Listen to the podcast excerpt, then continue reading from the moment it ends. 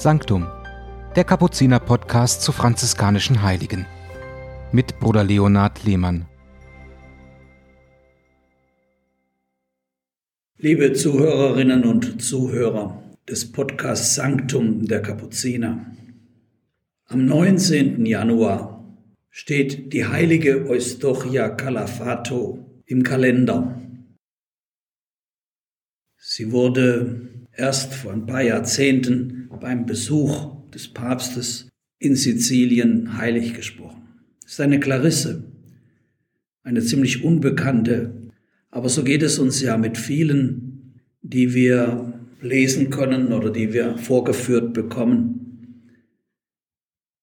Sie hieß von Geburt Smeralda mit Familiennamen Calafato. Sie wurde am 25. März in Messina geboren. Die Eltern waren Bernardo und Mascalda Romano. Sie gehörten dem Adel an und sorgten dafür, dass die Tochter standesgemäß erzogen wurde. Schon mit elf Jahren wurde sie einem älteren Witwer verlobt.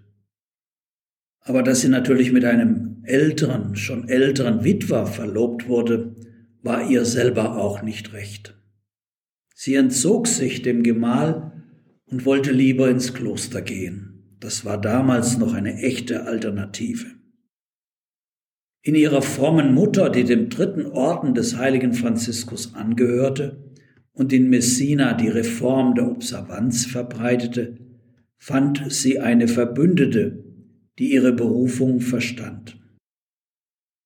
Da der Verlobte plötzlich und unerwartet starb, sah Smeralda darin ein Zeichen Gottes, der ihr einen neuen Weg eröffnete, der sie frei machte.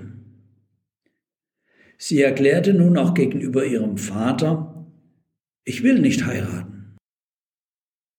1449 trat Smeralda, deren Schönheit gerühmt wird, in das Klarissenkloster Santa Maria di Basico in Messina ein und erhielt den Namen Eustochia. Dieses Kloster befolgte die Regel von Papst Urban IV. Also nicht die Regel der heiligen Clara, sondern eine andere Regel, die der Papst zehn Jahre nach Clara gegeben hat. Als sie dann im Novizenunterricht erfuhr, dass Clara selber eine Regel geschrieben hat, die von Papst Innozenz IV. anerkannt worden war und von anderen Klarissen immer noch befolgt wird, nahm sie sich fest vor, ein solches Kloster zu gründen und darin dann einzutreten. Sie wollte auf jeden Fall eine treue Tochter der heiligen Clara sein und nicht unbedingt einer Regel folgen, die gar nicht von ihr stammt. Sie wollte lieber strenger leben, als Lockerungen einführen, vor allem was die Armut angeht. Elf Jahre lebte sie im alten Kloster und versuchte die Gemeinschaft zur Observanz der ursprünglichen Regel zurückzuführen. Sie wurde dabei unterstützt von ihrer Mutter, die im dritten Orden war aber nur ein Dutzend, vor allem jüngere Schwestern, folgten ihr.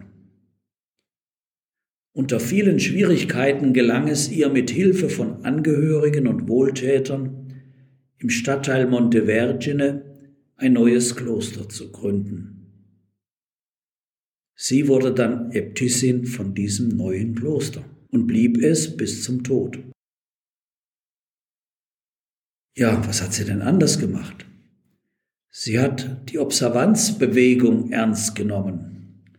Also die Observanzbewegung, das hatte ich schon mehrmals betont, das war Bernardin von Siena, Johannes Capistran, Jakob von der Mark, eben und die Clarisse in Frankreich, Coleta von Corbie. Was diese Männer und Frauen schrieben, das las auch Eustochia und sie war ganz von ihnen begeistert. Also eine Reform in einem schon ziemlich alten Orden. Montevergine heißt ja eigentlich auf Deutsch Jungfrauenberg, wurde das weibliche Abbild der Observanz der Männer, für die sich auch die Stadt Messina mehr und mehr begeisterte.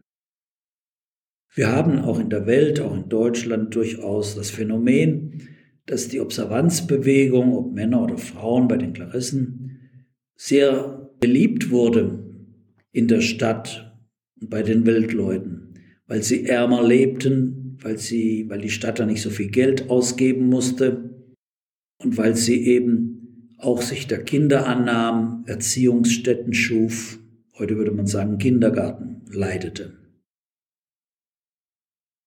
Das Kloster, das Eustochia gegründet hat, eben im Stadtteil Montevergine, entwickelte sich gut.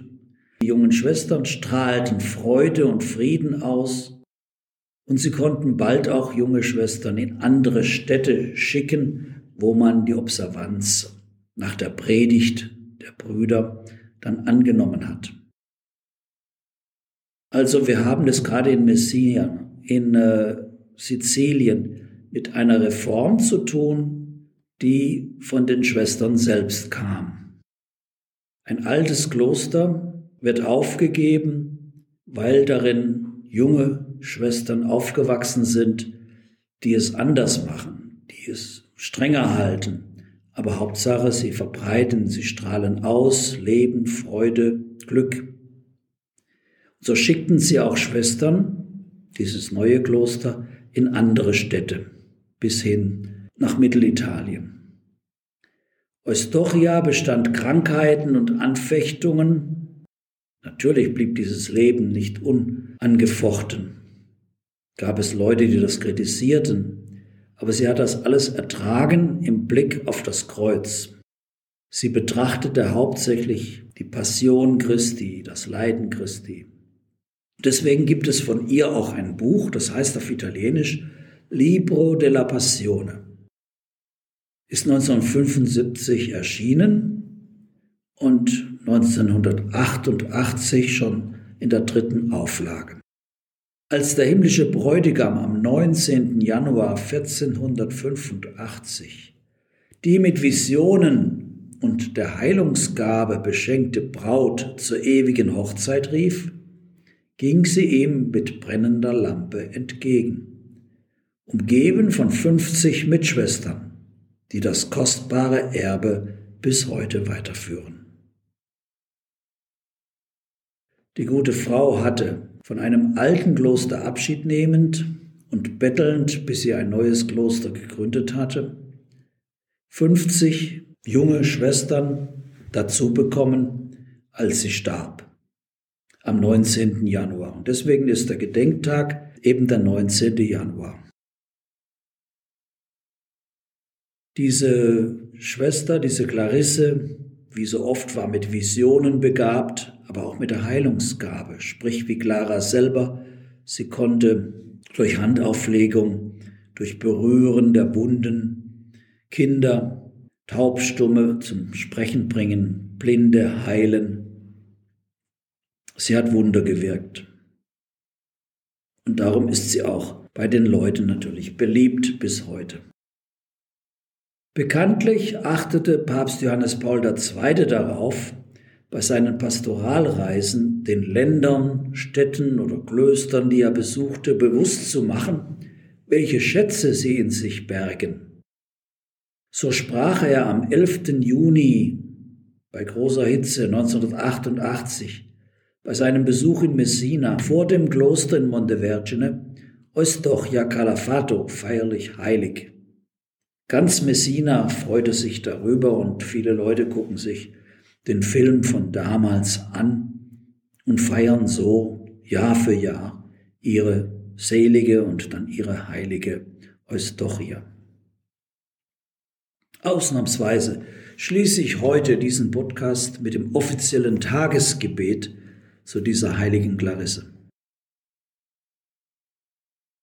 Lasset uns beten. Allmächtiger und barmherziger Gott, du hast der heiligen Jungfrau Eustochia Calafato eine brennende Liebe zur evangelischen Armut und zum seraphischen Ideal des heiligen Franziskus und der heiligen Clara gegeben. Gewähre auch uns durch ihre Fürsprache, dem armen, demütigen und gekreuzigten Jesus Christus zu folgen, um eines Tages in der seligen Schau Gottes die ewige und vollkommene Freude zu genießen. Durch Christus unseren Herrn. Amen. Sanctum, der Kapuziner Podcast zu franziskanischen Heiligen.